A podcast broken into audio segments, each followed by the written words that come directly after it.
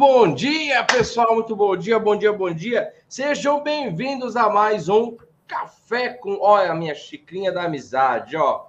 Café com oficina VHE e a nossa amizade. É isso aí, pessoal. Mais um episódio do Café com Oficina VHE, o programa matinal, o programa diário que capacita, que esclarece, que atualiza o profissional do setor automotivo no universo, no mundo dos veículos híbridos e elétricos. Aqui com a gente você tem a notícia fresquinha e além da notícia você tira suas dúvidas, porque hoje é dia de campo de batalha. É isso mesmo. O que é o campo de batalha, Francisco? É o perrengue que você passa todo dia, é aquele parafuso, como Wesley diz, aquele parafuso que não entra, aquele parafuso que não sai. Então, é o nosso corre do dia a dia e a gente pode dividir. Em vez de você ficar com a dúvida aí, você traz aqui para gente e o Val esclarece, certo, pessoal? Eu sou Francisco Almeida, sou diretor da Flex Company, mas acima de tudo, eu sou seu amigo e sou um agente, me considero um agente condutor e facilitador para que você possa alavancar a sua carreira no mundo dos VHEs. E olha, eu vou te falar uma coisa: é um caminho sem volta. Como o Thanos diz, isso é inevitável. É, já assistiu Os Vingadores? Aquele. É muito legal a história do, do Thanos, porque o Thanos ele trabalha para dividir, para melhorar o planeta. Então ele quer acabar com metade da população para que a outra fique. Mas enfim, mas tem uma frase dele que é emblemática. Ele fala: Eu sou inevitável. E o mundo dos elétricos é inevitável. Ou você aprende e continua na pista para ganhar, ou você não aprende e vai rodar fora da pista, certo? Então sejam todos muito bem-vindos. E eu agora vou chamar o meu querido mestre, o nosso mentor aqui, o Val Arraes. Fala, Val! Muito bom dia, meu rei! Bom dia, Francisco! Bom dia, galera! Bom dia com muita energia e alegria! E tecnologia sem dúvida nenhuma. E por falar em virar, o que nós falamos pivotar, né? Já existem aí algumas competições de drifting que estão utilizando veículos elétricos. Que legal. Okay? Então, o mundo da eletrificação veicular já está se expandindo, né? Até aí nas categorias esportivas. Lembrando que em, no dia 25 de março nós teremos pela primeira vez a Fórmula Elétricos, Fórmula E, aqui no Brasil, que vai acontecer no IMB. Será o circuito de rua, ok? E vocês têm que ficar ligados em relação a isso aí, né? É, porque a Fórmula 1 também já está migrando para a Fórmula E. É essa a tendência. Mas, Francisco, a boa e velha frase, né? O mundo dos veículos elétricos a cada dia nos traz uma surpresa boa. Eu adoro. O negócio está acelerado igual a Fórmula E, viu? É, a GM acaba de declarar que vai utilizar caminhões elétricos no seu fluxo logístico. Ok? Então, em parceria com a Júlio Simões Logística, JSL, ela vai começar a botar em operação só caminhões elétricos, ok? Então, a GM é uma empresa que se posicionou aí diferente em relação à eletrificação, né?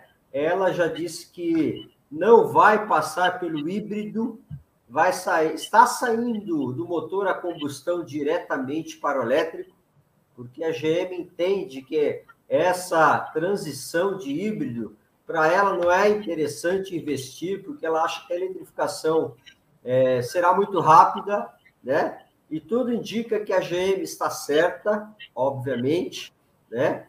E é posicionamento de mercado. Mas que nem diz o Francisco, dito tudo isso, a União Europeia acaba de reiterar a proibição da utilização de motores a combustão diesel e gasolina a partir de 2030. Ok? E nós estamos bem pertinho de 2030. Por isso que nós já estamos falando da transição que está acontecendo, né? Sem dúvida nenhuma, o Brasil é um gigante, né? E tem aí um leque de oportunidades, mas o que acontece lá fora com a indústria automobilística afeta o nosso país e acontece aqui também ok? Lembrando que temos diferenças de proporções, né? Mas a transformação já começou, ok? Eu sou Val Arraes, especialista em veículos híbridos, elétricos e autônomos. Estou aqui para contribuir com o seu crescimento profissional. Muito bom, muito bom. Uma coisa, pessoal, que eu acredito que eu acho que já pelos prós, né, por essa legião, que nós estamos formando já está bem aceita, já está bem compreendido o que eu vou falar agora, tá? Mas existe uma parte tá, dos, dos nossos colegas, eu vejo por dois aspectos, viu, Val? Essa, essa expansão, essa avalanche de veículos elétricos que está chegando, tá? Ela vai causar aqui é, é, dois impactos, dois impactos muito fortes, e eu quero que vocês fiquem atentos a isso. Primeiro, impacto número um, Impacto número um: a falta de mão de obra qualificada para trabalhar com veículos híbridos e elétricos, né? Eu já vou falar sobre a Gritwall. A Gritwall tem lançamento, eles chegaram acho que 2023 para para arrebentar, né, Val? Eu vou passar a bola para você daqui a pouco, porque Gritwall comercial na TV, anúncio de lançamento, um veículo acima da média, um veículo com valor ali de uma concorrência absurda.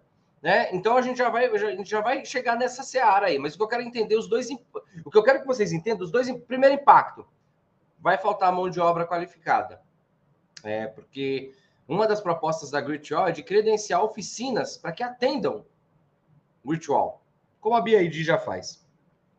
Segundo é, impacto, agora é aí na linha de frente, que é a gente. Esse veículo vai chegar, a gente não, porque a gente é pró esse veículo vai chegar numa imensidão de reparadores que não vão fazer a mínima ideia de como reparar.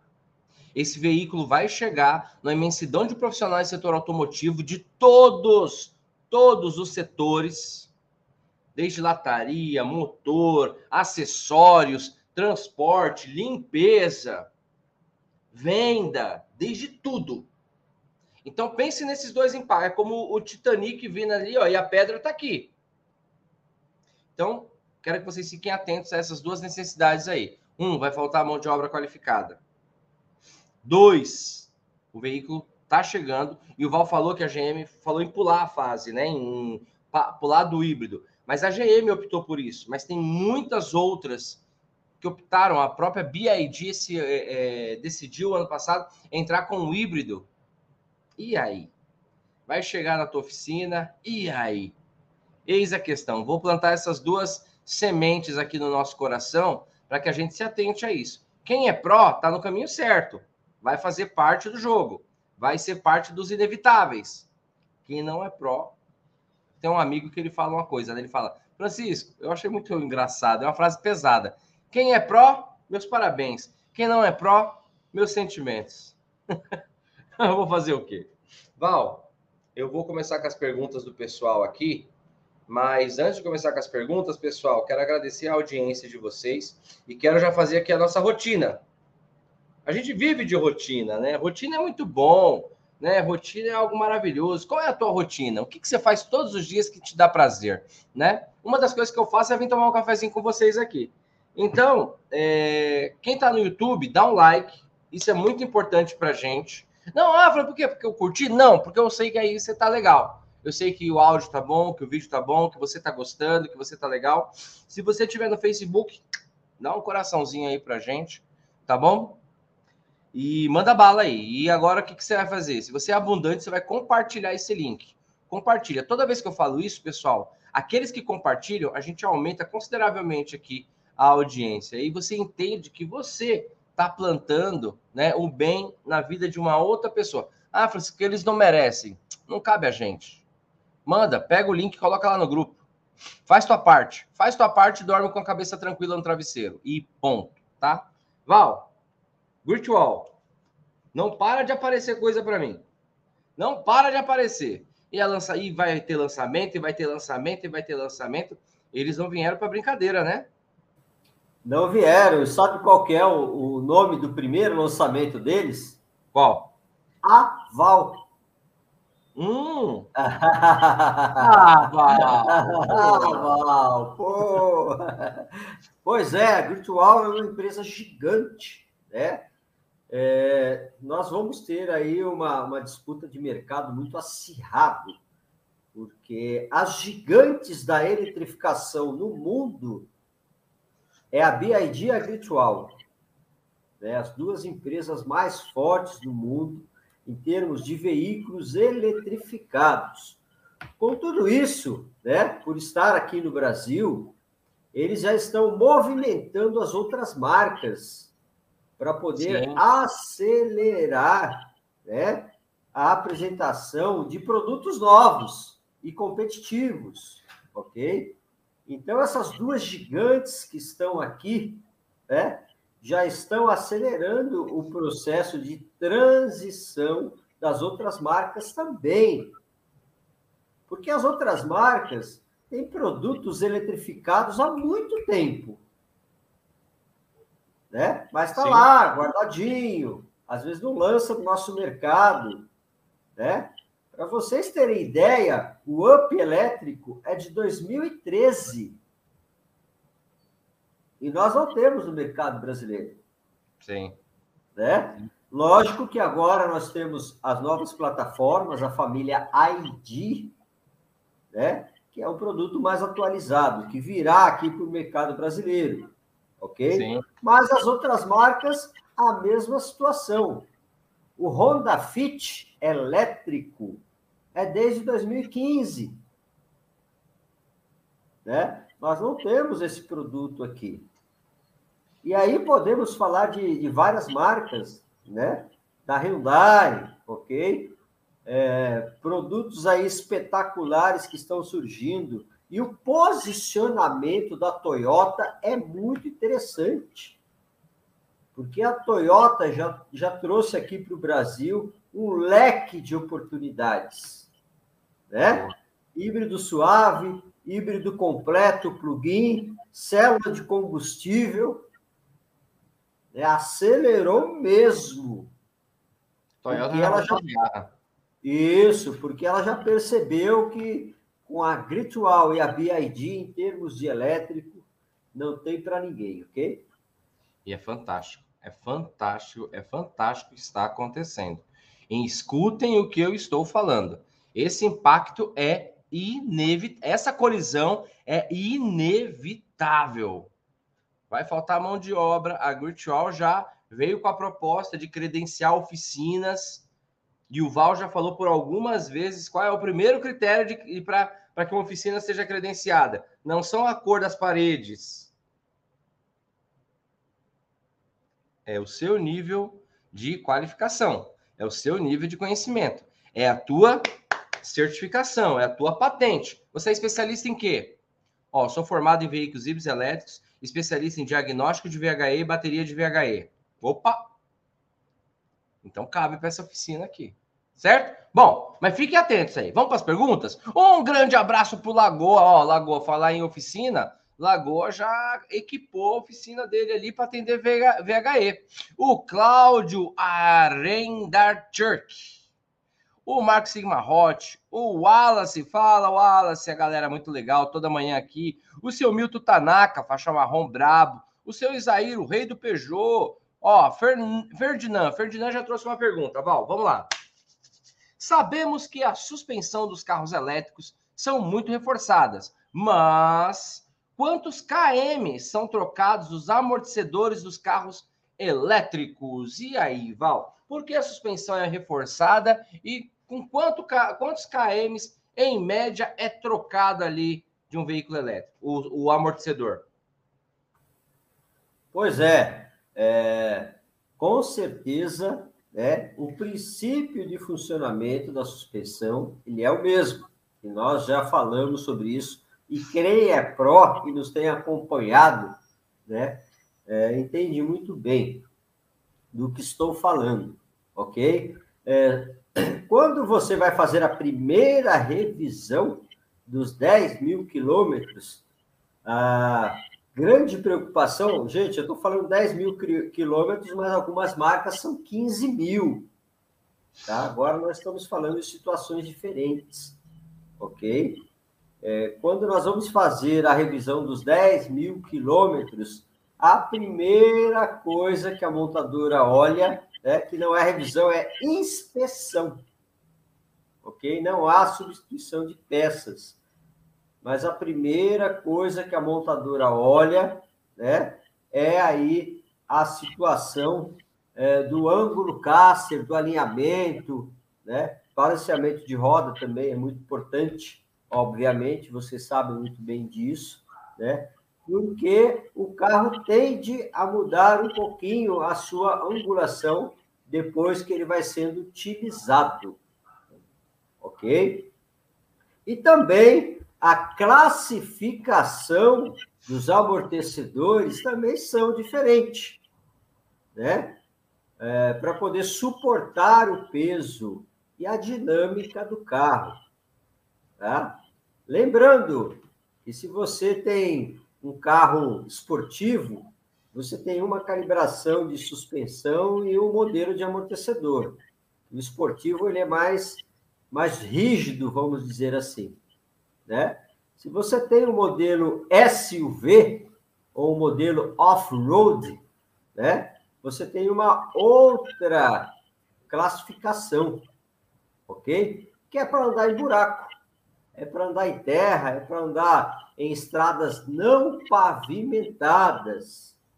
Então você tem um leque aí em relação a isso, tá? Agora, declaração de quilometragem para substituição dos amortecedores, tá? Eu não sei informar corretamente porque nós precisamos saber qual que é o modelo de automóvel que nós estamos falando.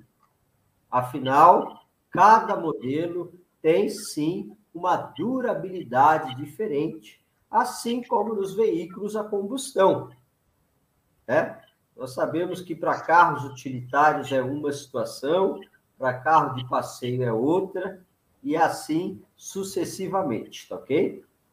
Muito bom. É, como um exemplo, né, gente? A gente pega um Quid e pega, sei lá, uma Rave, né? É, são propostas diferentes, são veículos diferentes, né? São custos diferentes e por trás desses veículos diferentes tem um serzinho diferente, né? Que é quem, quem, quem pilota. né? Excelente, então, assim, excelente, Francisco. Esse aí é o mais importante, né? É, tem, tem cara que é conhecido como cupim de ferro. os meus amigos aqui, reparadores, já ouviram falar dessa expressão. O cupim de ferro. Mas assim, mas, mas excelente, excelente colocação. Acho que é muito bom a gente ficar atento a isso aí também, entendeu? Ferdinand, parabéns. Próxima pergunta é do Aristeu. O Aristeu tem uma pergunta aqui. Bom dia, professores e todos que acompanham o café. Bom dia, Aristeu. Gostaria de saber se a tomada de diagnóstico OBD2 é, dos veículos híbridos é única, é, é única para diagnosticar os dois motores. Boa, boa, boa. E aí, Val? A entrada, ó, boa pergunta, né? Ela é única num veículo híbrido ou tem essa diferença? Eu faço um diagnóstico do, do, do sistema a combustão, um diagnóstico diferente do sistema elétrico. Ok, ela é única, né? Porque a tomada OBD ela está conectada diretamente ao módulo central. Né? E os módulos que fazem a gestão de funcionamento do conjunto híbrido e do conjunto a combustão estão interligados no módulo central. Então, você tem ali uma rede de informações né, que canaliza tudo para o módulo central, ok? e, sendo assim, é só uma porta mesmo, tá bom? Muito bom, muito bom. Mas a pergunta do Aristeu, muito pertinente, porque ó, pô, é um híbrido, né? São dois sistemas diferentes ali dentro, acoplado no mesmo carro, tudo. Muito bom, Aristeu. Um bom dia especial para o Benedito. Benedito, um abraço aí para a Aninha e para Benedita também, família linda que sempre assiste a gente. O Vernier, um pró. Giovanildo, brabo. O Valdemar. O Leonardo Lira tá aqui com a gente. Leonardo já já é da casa, ele tá todo dia, o Giovanildo todo dia com a gente aqui também. O Valério, o Zé Carlos, o Ribeiro, meu brother lá da Vila Prudente. O Buiu, fala Buiu! A Luciane de Santos, minha irmã querida, o Rafael Paiva, todo dia com a gente. O Edson Viana, o Cláudio, o Adelmo, o Isael. Caramba, Autoelétrico Bom Ar. Bom dia, Val e professor Francisco. Acho que é o Paulinho. Acho que é o Paulinho. Paulinho de, de Jacobina. O Djalma. Ó, tem uma pergunta aqui do Edson Viana. Ó, o senso de temperatura das baterias e um para cada PEC ou um para todo o sistema? Boa pergunta. E aí, Val? Sistema de temperatura das baterias. Senso ele colocou, né? Senso de. de é, é... é, sensor, sensor de temperatura. Sensor, eu que errei. Sensor, tá faltando um R aqui, mas tá tudo bem. Sensor de temperatura da bateria. É um para cada PEC ou um para todo o sistema? Pois é, nós.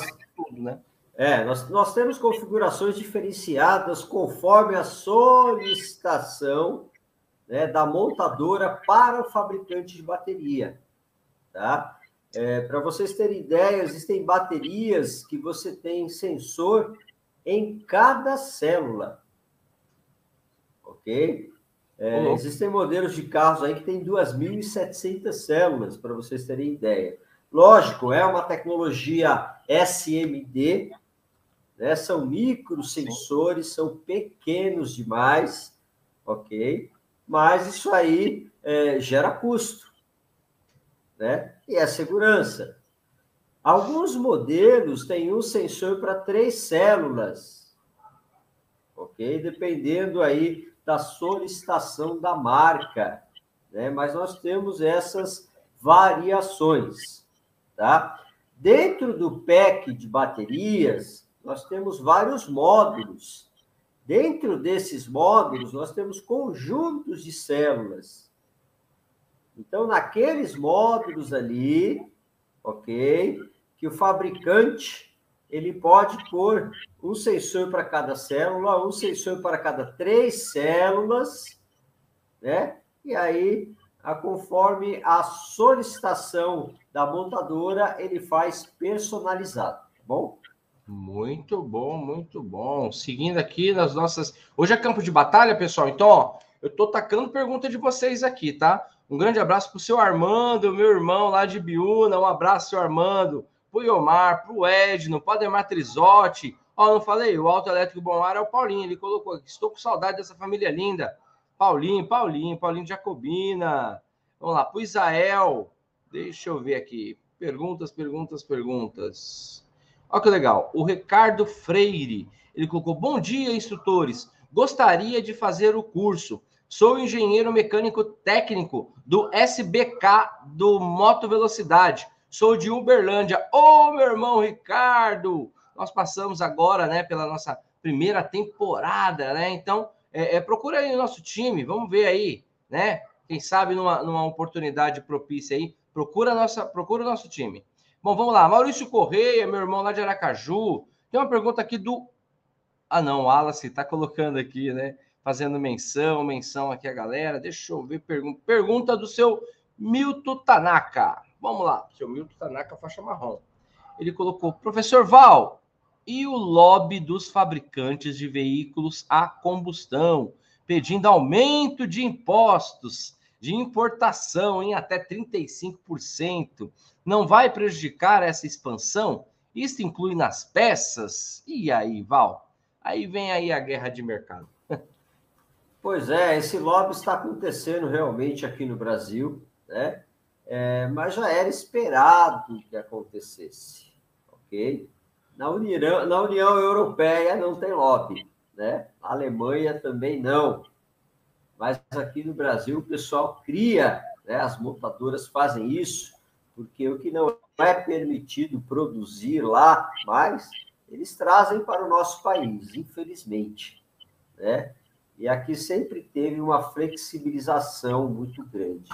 nós estamos aguardando aí o posicionamento do governo em relação a isso, ok? Mas existe um outro viés. Você pode aumentar aí, né, é, a taxação de importação, mas isso também vai estimular a produção local, né? Então, tem muitas montadoras que estão avaliando já mudar o seu portfólio aqui no Brasil e produzir aqui. Assim como aconteceu com a Caoa Cherry.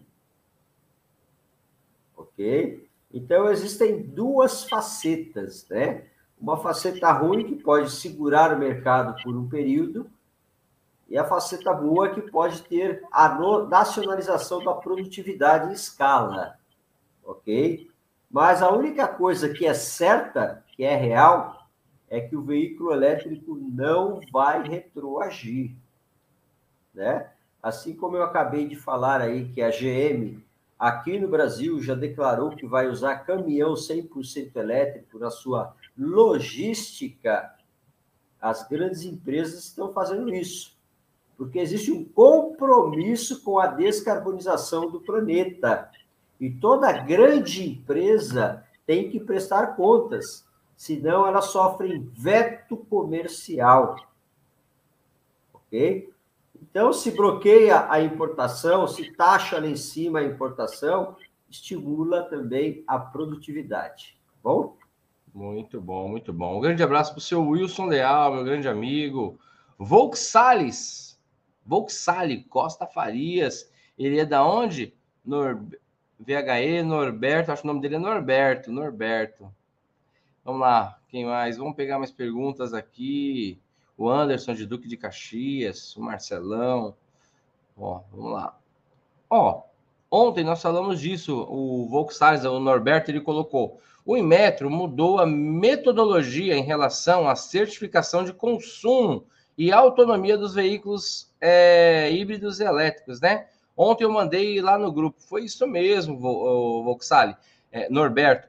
Ontem o Val também falou sobre, sobre isso. Talvez nós tiramos aqui um outro momento para a gente falar mais aprofundadamente sobre o que, que o Imet fez. Mas diz, vamos desmistificar só, mas o, o, o Norberto está certo. Ele mandou, eu vou ver lá depois, tá, Norberto? Vou pedir para a galera ver. Mas é, foi isso mesmo. O Imetro ele tem aí uma nova metodologia de taxar, né? De, de, de certificar né, a autonomia dos veículos, mas isso não mudou em nada os veículos. Mudou só a contagem deles lá, né? Foi um 6 para meia dúzia. Ó, um grande abraço para a galera da Trovão Mobilidade, o Hudson. O Hudson tá aqui, gente. Olha, o, o pessoal da Trovão Mobilidade Elétrica, tá? Eles são especialistas em infraestrutura, instalação de carregadores elétricos, né? E eu acho muito bacana porque, além de nossos parceiros, eles são extremamente estudiosos estão constantemente aqui no nossos cafés, estão ali atualizados ao máximo, sempre acompanhando a gente. Então, um abraço, meus irmãos, um abraço, meus parceiros, tá bom? Você que está aí, que quer colocar um box, que quer instalar um carregador elétrico na tua oficina, no teu condomínio, na tua casa, não, não, não, não faça cotação com ninguém antes de falar com Trovão Eletromobilidade. Como que eu encontro ele, Francisco? pode chamar a nossa equipe, se você já é pró, pode chamar o nosso pessoal, entendeu? E se você não é, também tem ali nas redes sociais, só você pesquisar e ir para cima. Vamos para mais uma pergunta, nossa última pergunta do dia. O Anderson Silva colocou aqui, ó, estava fazendo uma pesquisa e tive a informação que o adaptador carregador do Jaque, né, estava dando defeito, custa 3 mil reais. Val, temos alguma informação de recall? Na, na realidade, isso já aconteceu com várias marcas, inclusive com a Tesla e com a GM. Né? Boa. É, isso aí é, é o material que foi produzido, ok? Mas a Jack Motors ela, ela não declarou um recall, né? Nesse, nesse adaptador, obviamente, porque foram poucas unidades dos adaptadores que tiveram esse problema. Então, o pessoal está instituídos, aqueles que deram problema, né? Mas sabemos que o correto não é você utilizar adaptador, né? O Nissan Leaf até 2022 também vinha aí com adaptador, uma extensão do adaptador para você carregar o carro, né? Funciona, mas não é o ideal. O ideal é que você tenha lá um plug compatível com a tomada do carro, tá ok? Muito bom, muito bom. Pessoal, chegamos ao final do nosso cafezinho, né? Essa nossa dose diária. Hoje foi campo de batalha. Tá? Muito obrigado pelas perguntas. Pessoal, não dá para responder todas, isso é isso é, é óbvio, tá? E não é porque a gente não quer. Se a gente pudesse, a gente passava aqui a manhã toda trocando essa resenha, ensinando vocês, é, tirando as dúvidas, mas todos os dias, 30 minutinhos, e amanhã tem mais. Amanhã, às 8 horas da manhã, amanhã é quinta-feira, e amanhã é dia de quê? de bateria e diagnóstico. Então, prepara a sua pergunta sobre essa temática, prepara a tua pergunta sobre bateria, sobre diagnóstico, que amanhã, às 8 horas da manhã, em ponto, nós estaremos aqui. Olha lá Val. Carregador com defeito, Val, é isso? A imagem deu uma travadinha aqui. É, Eu não sei se é a minha internet. Mas isso, isso já aconteceu com muitas marcas, viu? Boa, boa, É, mas beleza, já estabilizou, Francisco. Já estabilizou. Já estabilizou? Já Ótimo. estabilizou. Beleza. Maravilha. Maravilha. Ok? Mas é isso aí, ó. Olha lá. Aí é dureza. Tá?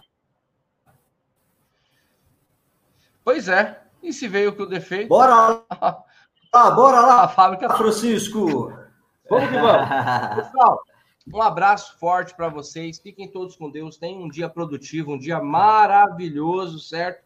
E nós nos vemos amanhã. Amanhã, 8 horas da manhã, eu te espero nesse mesmo horário, nesse mesmo canal, para que a gente continue aqui os nossos estudos. E para encerrar com chave de ouro, professor Val vai se despedir da gente. Val, vamos embora, meu rei!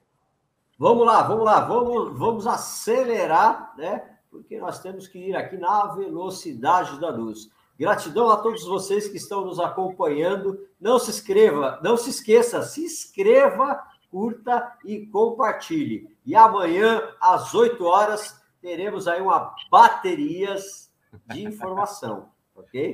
Várias informações. Muito boa, muito boa. Para diagnosticar o seu problema. Val, um abraço, pessoal. Um abraço. Fiquem todos com Deus. Valeu, pessoal.